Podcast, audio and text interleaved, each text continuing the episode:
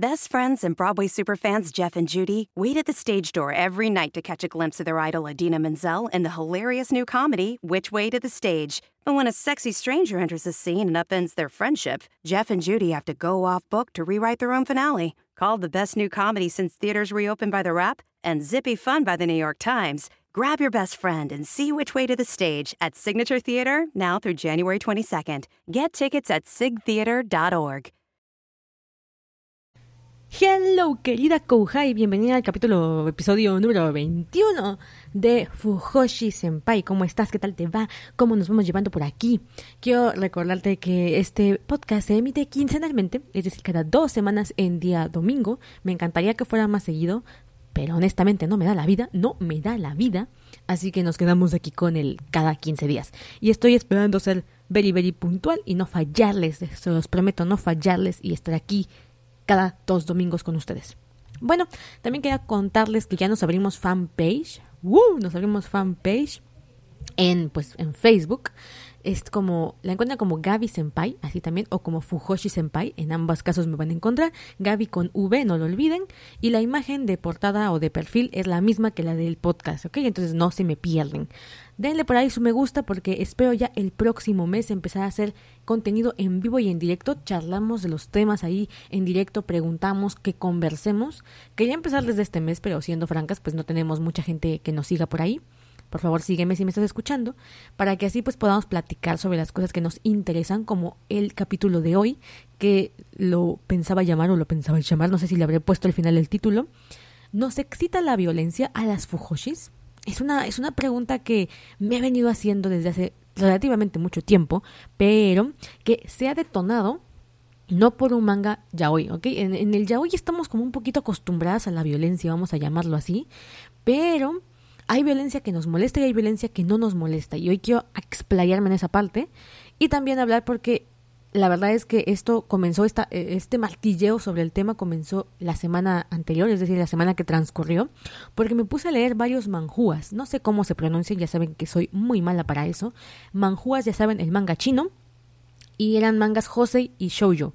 Y la verdad es que encontré que todos se repetían un mismo patrón y era la necesidad de meter violencia contra la protagonista, o sea, pero una violencia de parte del protagonista que es muy irritante, me molestaba demasiado y después ver cómo esa violencia se transformaba en amor ah, me, rompía las, los ovarios, ¿ok? Me, me molestó muchísimo pero después tuve que ser muy franca conmigo misma y decirme, a ver, ¿cuál es realmente la diferencia entre esta violencia en este manhua en el que es una pareja heterosexual con un yaoi?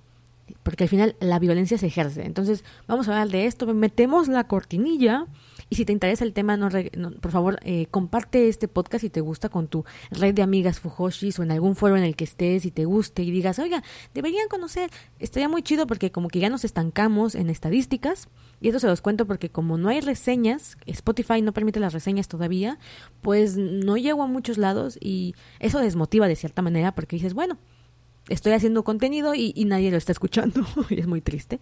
Así que si te interesa, si te gusta y me estás acompañando en estos episodios, por favor compártelo, sería maravilloso para mí. Ahora sí, vamos con el tema. Chon, chon, chon,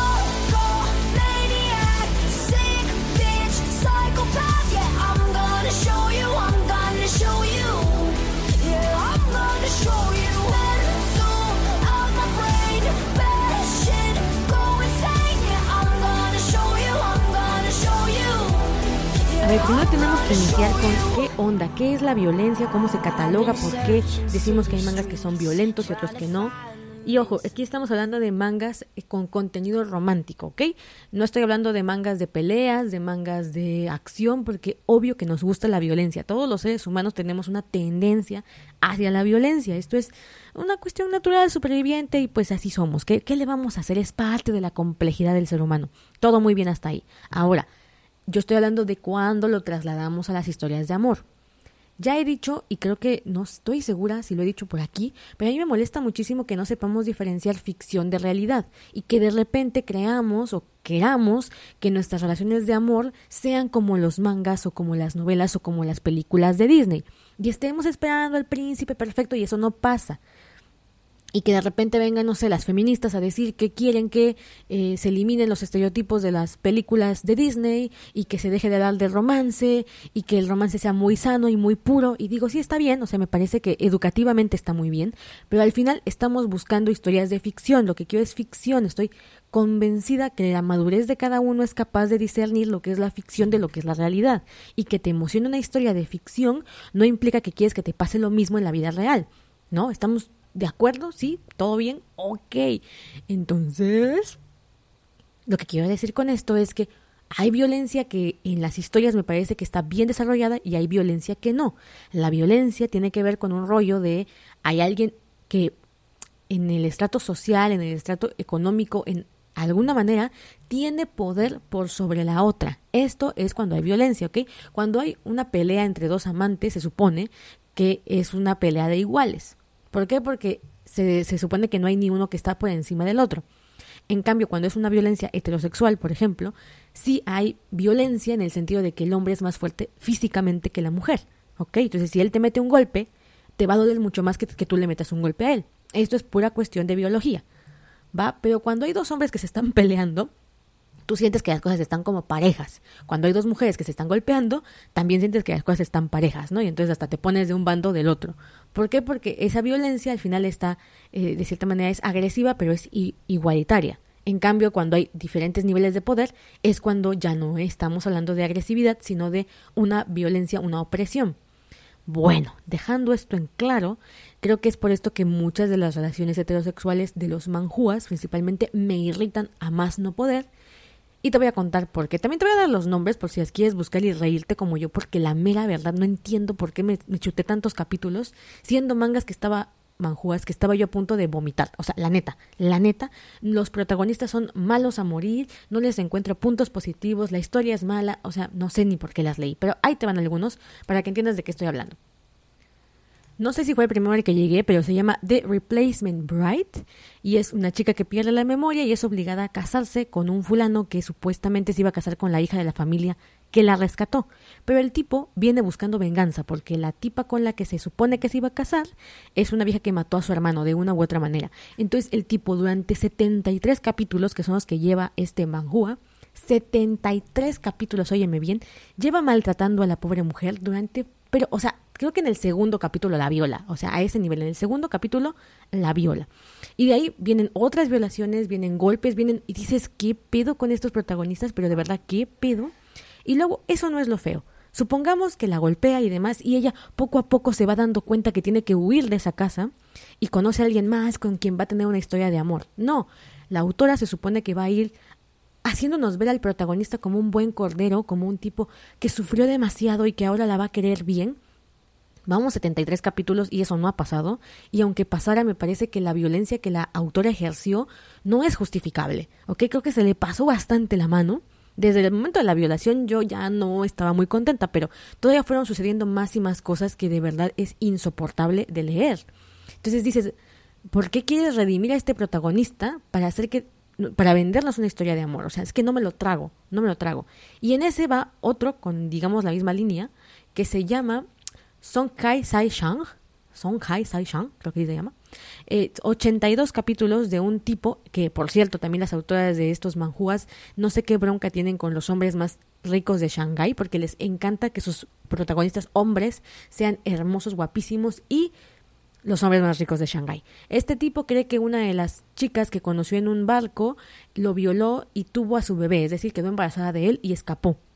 Entonces este tipo va toma una chica y le dice que le devuelva su bebé, como si estuviera enfermo mental, la rapta, la encierra en su casa y la obliga a que le diga dónde está su bebé, la, la, somete a exámenes eh, de detector de mentiras, la ausculta, pero él, no un doctor, y ella insiste en que no ha tenido ningún bebé. Bueno, el tipo no lo quitas de su de su idea de que ella es la madre de su hijo, que le está mintiendo y encima de todo la viola, obviamente, eh, golpea a gente que se acerque, es súper violento, es malmodiento, o sea, y llevamos 82 capítulos donde creo que ha mostrado dos buenas cualidades en 82 capítulos. No me jodas, autora, no me jodas. Bueno, ahí va otra. Ni me sé el nombre, ya no lo busqué porque ya ni siquiera sé dónde lo guardé.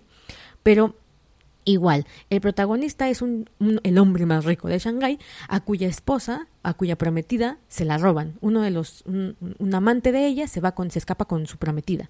Entonces él en venganza se va y se casa con la hermana del tipo que se llevó a su prometida. Y obviamente viene buscando venganza. Entonces desde el primer capítulo la golpea, desde el primer capítulo la escupe, también creo que la viola. Entonces dices, ¿qué carajo? ¿Qué carajo pasa con este tipo de violencia? O sea, a mí este tipo de violencia no me gusta, no, no me incita nada, no digo, oh my god, esto está bien bueno. No, me, me resulta imposible, ¿ok? Y creo que es por este rollo de que es una situación en la que hay uno que es superior al otro. ¿ok? El hombre, desde las cualidades que tiene, es violento, es agresivo y es el hombre más rico de Shanghái, ¿no? Entonces, cuando capturan a la protagonista, literalmente la protagonista no tiene a dónde huir. A donde sea que vaya, el tipo es tan poderoso que si ella quiere buscar trabajo no lo va a encontrar, que si ella quiere ganar dinero aparte no lo va a lograr, que si ella quiere huir del país no lo va a lograr, o sea, está encerrada a los deseos del marido con el que le tocó casarse o con este tipo con el que está de una u otra manera. ¿No? Entonces, siempre está en una, en una situación de vulnerabilidad y eso es muy jodido, o sea, de verdad es muy jodido.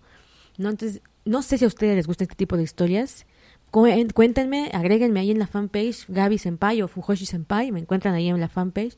Voy a dejar un post sobre esto con todos los mangas que voy a mencionar hoy. Coméntenmelo y díganme a ver qué piensan ustedes de la violencia en las historias heterosexuales. Ahora, vamos con las historias homosexuales, porque sí hay una diferencia y creo que es importante que la recalquemos y que hablemos de ella porque lamentablemente eh, a, veces mucha gente dice las fujoshis están como bastante enfermas que llegan al punto de de, de, minimizar la violencia y encima de todo de romantizarla. ¿ok? ¿Por qué la romantizan? ¿Por qué la hacemos como que eh, cada quien tiene un síndrome de Estocolmo y de repente el tipo que te maltrata horrible se vuelve tu pareja ideal? A ver, yo quiero hablar de esto porque también hay historias que no son ya hoy, que me gustan, que tienen un poquito de violencia. Por ejemplo, antes de entrar con, con la violencia este, muy, muy, muy fuerte en el ya hoy, te voy a contar de otro manga. Déjame que aquí está. Se llama Hadashi de Bara Wofume. Es del 2007. Es de mis mangas preferidos. De hecho, lo tengo en mi lista de mangas con mejor romance. Pero sí hay violencia. ¿Ok? Sumi es una chica muy pobre. Muy pobre, que tiene muchos hermanos. Su, el hermano mayor, que supone el, el que debería de cuidarlos, es un tipo que se la pasa gastando dinero en apuestas y ellos siempre están sufriendo. Entonces, un día uno de sus hermanitos está muriendo por una fiebre muy alta, ella decide acudir a un barrio para que el doctor la revise, lo revise, pero no tiene dinero para pagar. Entonces ella decide volverse prostituta en ese barrio, que es el, distrito rojo, y venderse. Pero obviamente no tiene formación como, como geisha, las geishas no están de acuerdo, se hace un desastre en el, en el lugar y un tipo la salva, ¿no? Le, entrega un pañuelo, le limpia las lágrimas y paga la operación o la, el hospital del hermanito. Entonces ella queda muy enamorada de este chavo. El problema es que nuevamente otra vez le sucede un accidente a uno de sus hermanitos, vuelve a repetirse la escena, pero esta vez no llega un salvador como el anterior, que fue muy bondadoso, sino que llega un tipo que le dice, vale, yo te pago todo lo que quieras, pero tú te casas conmigo, tú te... ¿Cuánto estás cobrando? Porque la tipa estaba cobrando una cantidad impresionante de dinero por su virginidad. ¿No? Porque creo que los iban a sacar de la casa. Este, este manga ya lo leí como cuatro veces y se me olvidan algunos detalles, pero hace muchos años.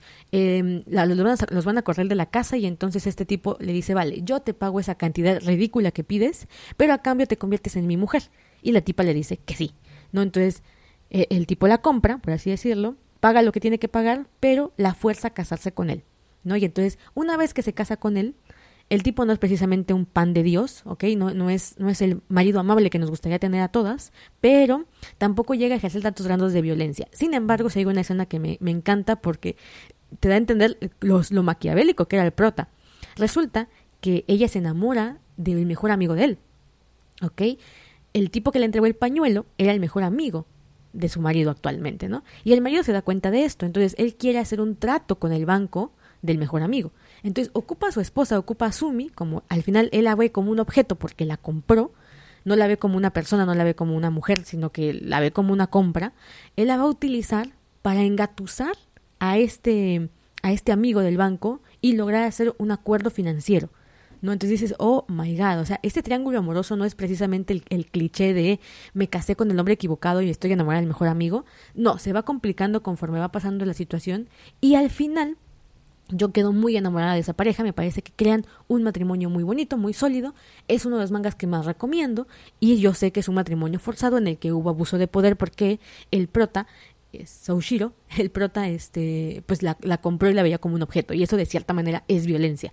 Pero a ver, no llegó a grados en los que yo dije, Dios mío, aquí ya no me puedes romantizar esto, ¿no? Y creo que lo mismo sucede en el yaoi. A ver, el otro día yo hice un, un top de parejas que me gustan muchísimo, que lo pueden encontrar en el capítulo pasado y antepasado, si no me falla la memoria.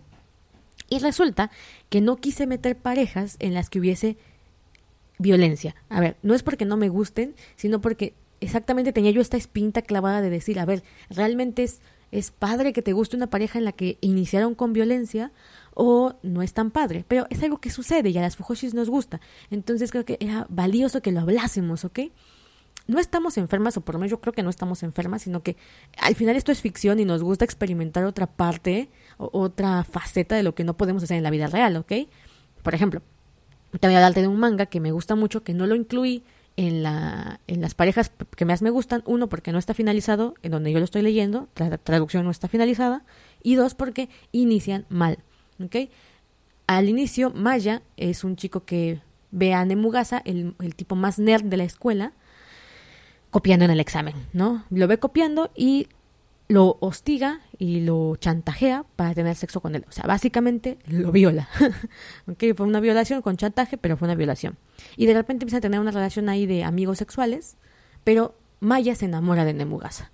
¿No? Y entonces al principio dices, ok, iniciaron muy mal, o sea, iniciar con una violación no es precisamente la cosa más fantástica que te pueda pasar en una relación romántica, pero lo de ellos se va componiendo y hasta la fecha a mí me gustan como pareja, han aprendido a solventar sus problemas y terminan enamorados obviamente dices en la vida real, no me gustaría que mi relación fuese así. O sea, si alguien, si un hombre te chantajea, te pide sexo a cambio y después te viola constantemente, desarrollar sentimientos románticos por esa persona sería un síndrome de Estocolmo brutal y probablemente tengas que ir al psicólogo porque eso probablemente se va a convertir en una relación súper dañina porque él está en una posición de poder y tú no.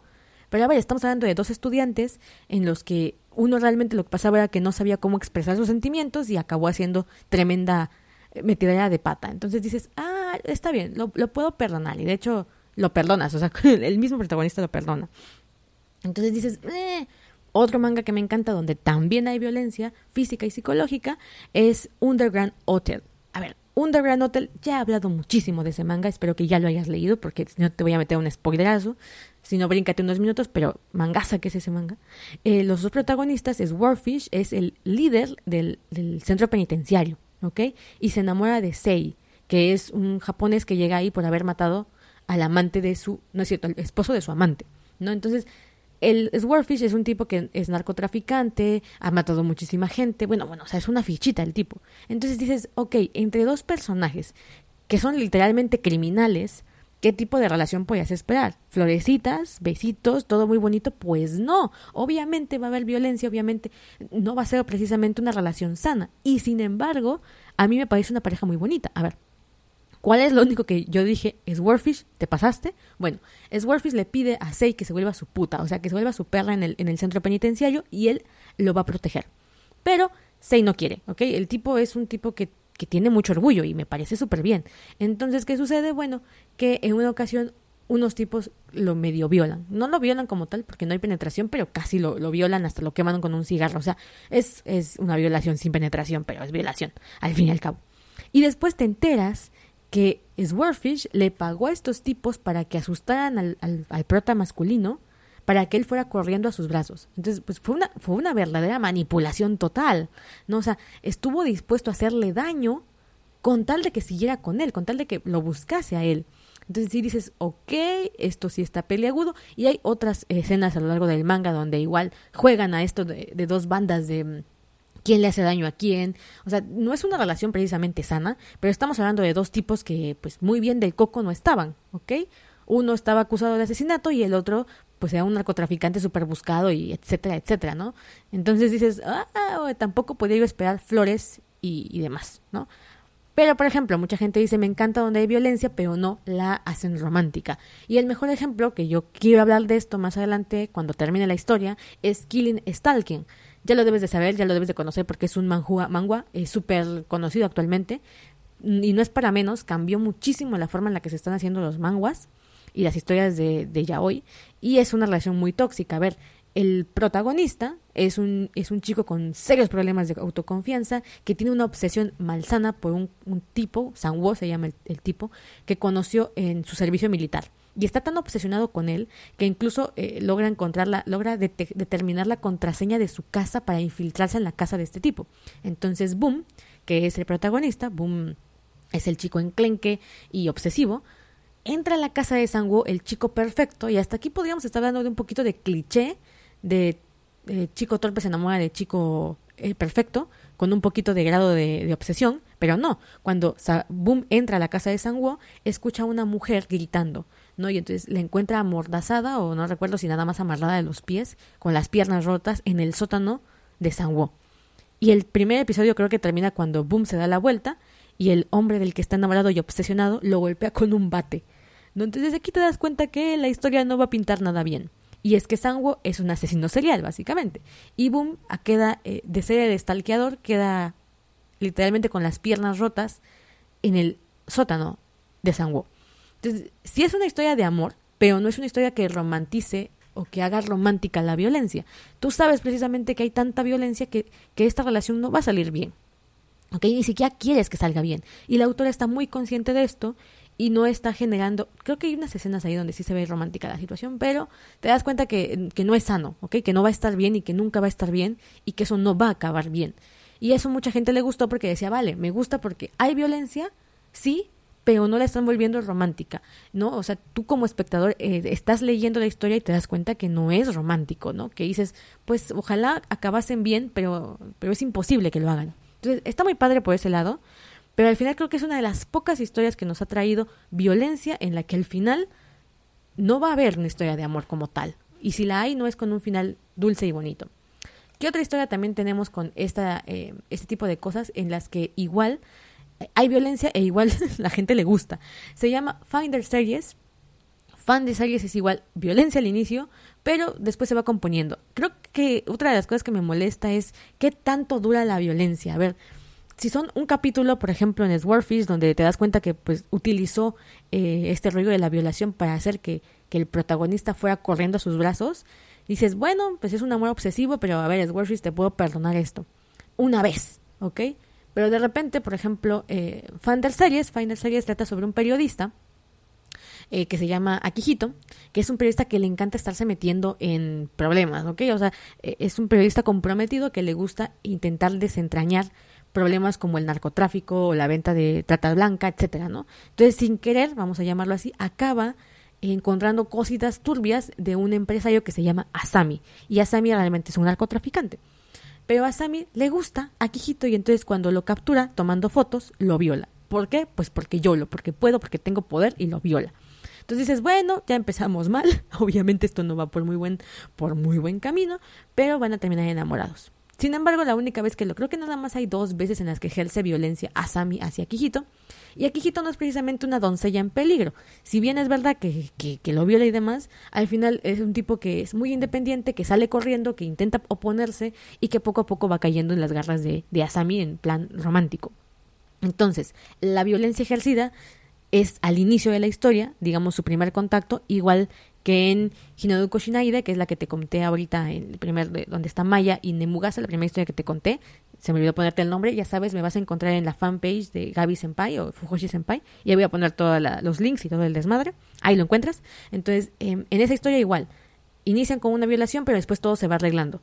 E igual aquí, inician con una violación, pero eh, en pocos capítulos todo se va arreglando.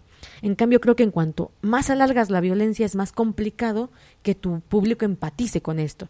Y es lo que yo decía de estos manjuas que estoy leyendo. O sea, van 78 episodios, 82 episodios, y yo no veo que el tipo mejore. O sea, pero no mejora para nada. Y en cierta manera, cuando tienes dos hombres, dices, bueno, de, de, alguna forma están en igualdad de condiciones.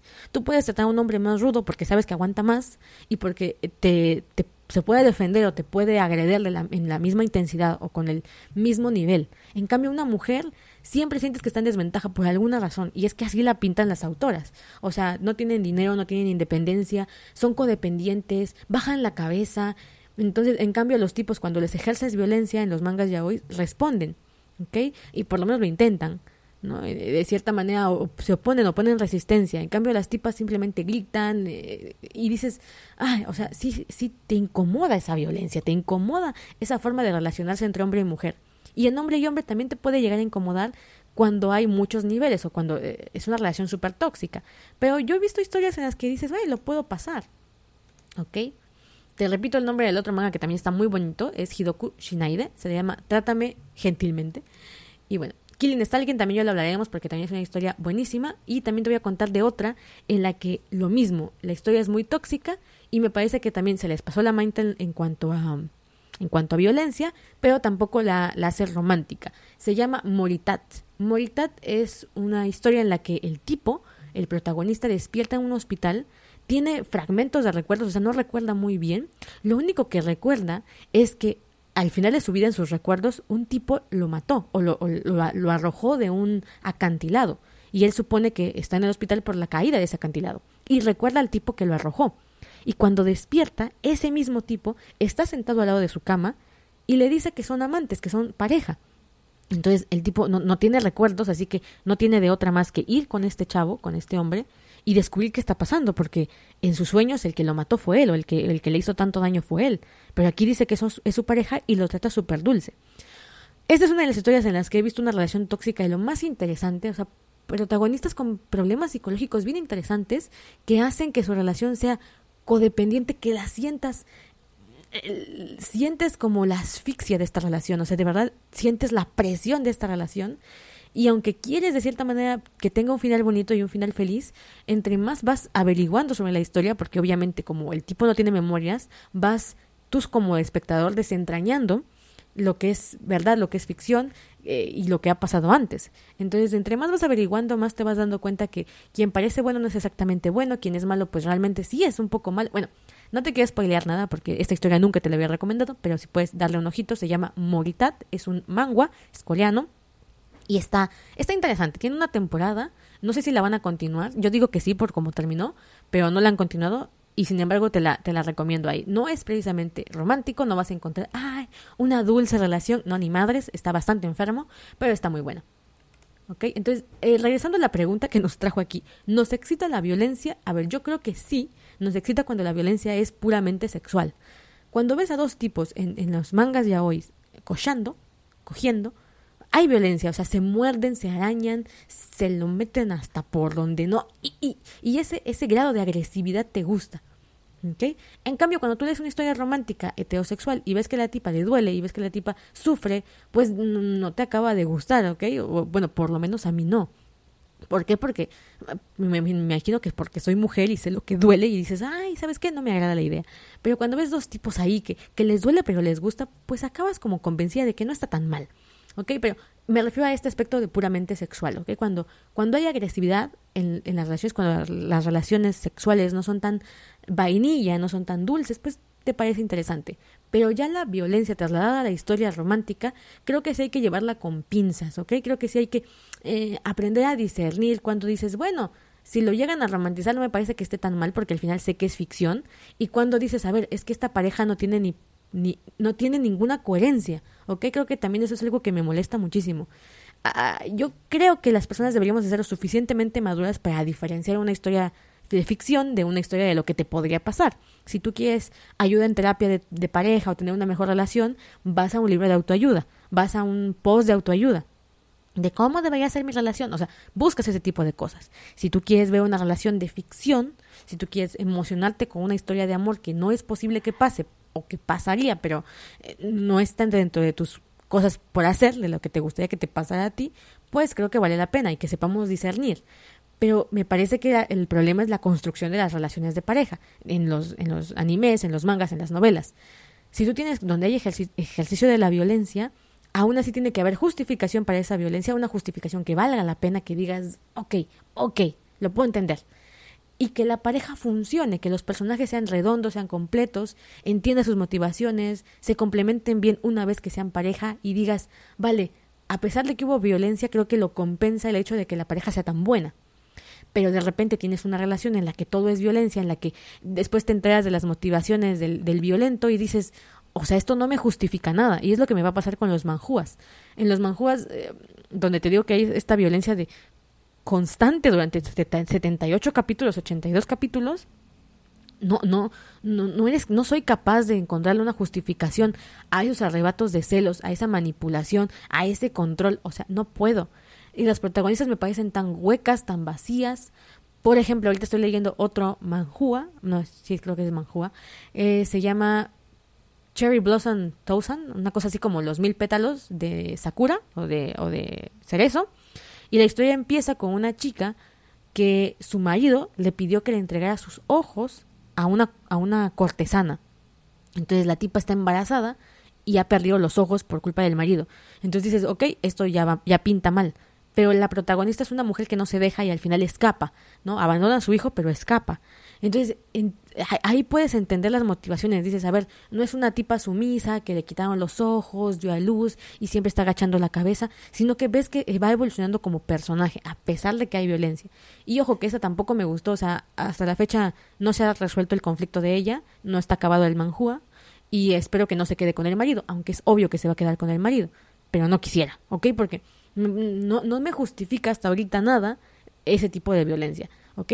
Una cosa es que le pongas los cuernos a alguien, una cosa es que tengan un contrato matrimonial en el que se casaron por negocios, en el que eh, hay violencia psicológica en este sentido de te veo como objeto, ta, ta, ta.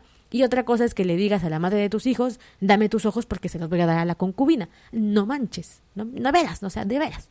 Ok, ya, terminamos con esto. ¿A las Fujoshi nos excita la violencia? La respuesta es sí.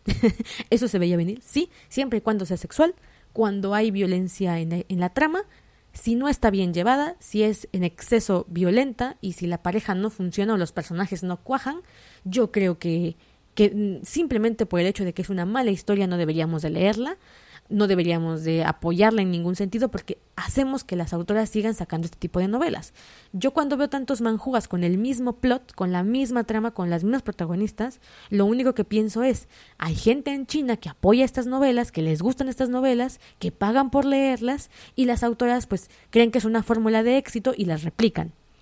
Y es lo que yo, yo pienso que el público tiene el control siempre y cuando seamos un público consciente y digamos, a ver, no voy a comprar esta historia, no voy a apoyar este manga, no voy a comprar tal cosa, porque me parece que la historia es mediocre, es pobre, el guion es lento, es incoherente, los personajes no están bien desarrollados, etc, etc. Y que a veces las parejas las quieren meter a calzador. O sea, dices, estas, ¿por qué se enamoraron? O sea, no entiendo.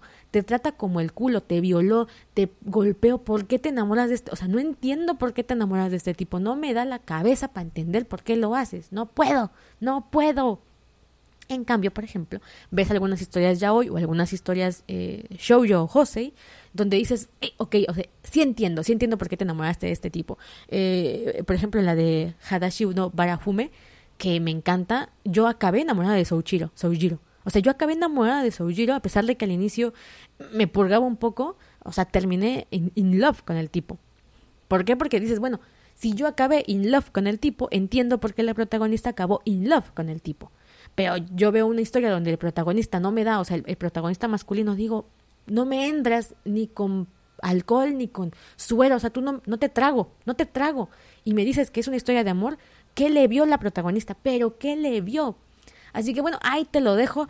el próximo episodio, bueno, ya voy a empezar a hablar de los mangas, que, manguas y demás que quedé de destriparlos. Si te gusta el, podcast, compártelo. Me harías un enorme favor, califícalo si me estás escuchando en iTunes o dale me gusta en Spotify. Serían para mí de verdad un apoyo enorme. Y ahí ya también quiero hablar sobre qué es lo que nos gusta. O sea, creo que hace falta que alguien hable sobre la excitación que tenemos las fujoshis con el yaoi. O sea, a nivel sexual nos excitan los yaois. Y te preguntas, ¿Por qué? O sea, a veces yo me chuto algunos mangas, eh, o sea, no hentai, o sea, no estoy, no estoy hablando de hentai, sino de, de mangas shoujo, jose, donde hay relaciones sexuales y, y simplemente no, no sientes nada. Pero ves un yaoi y dices, ay, ok, está bien, me encanta, me gusta, me lo guardo. ¿No? Entonces, hablaremos de eso en otro capítulo y me gustaría hacer un live en Facebook sobre el tema para, para, para que lo platiquemos pero yo creo que será el próximo mes cuando haya más personas en la página, en la fanpage. Así que si te gusta esto, dale un me gusta por ahí también. Nos vemos el próximo episodio. Bye bye.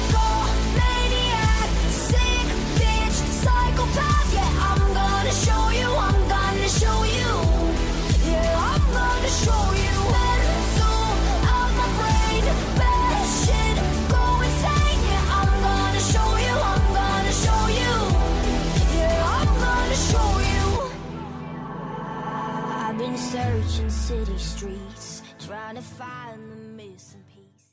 Best friends and Broadway superfans Jeff and Judy wait at the stage door every night to catch a glimpse of their idol Adina Menzel in the hilarious new comedy, Which Way to the Stage. But when a sexy stranger enters the scene and upends their friendship, Jeff and Judy have to go off book to rewrite their own finale. Called the best new comedy since theaters reopened by The Wrap and zippy fun by the New York Times, grab your best friend and see which way to the stage at Signature Theater now through January 22nd. Get tickets at sigtheater.org.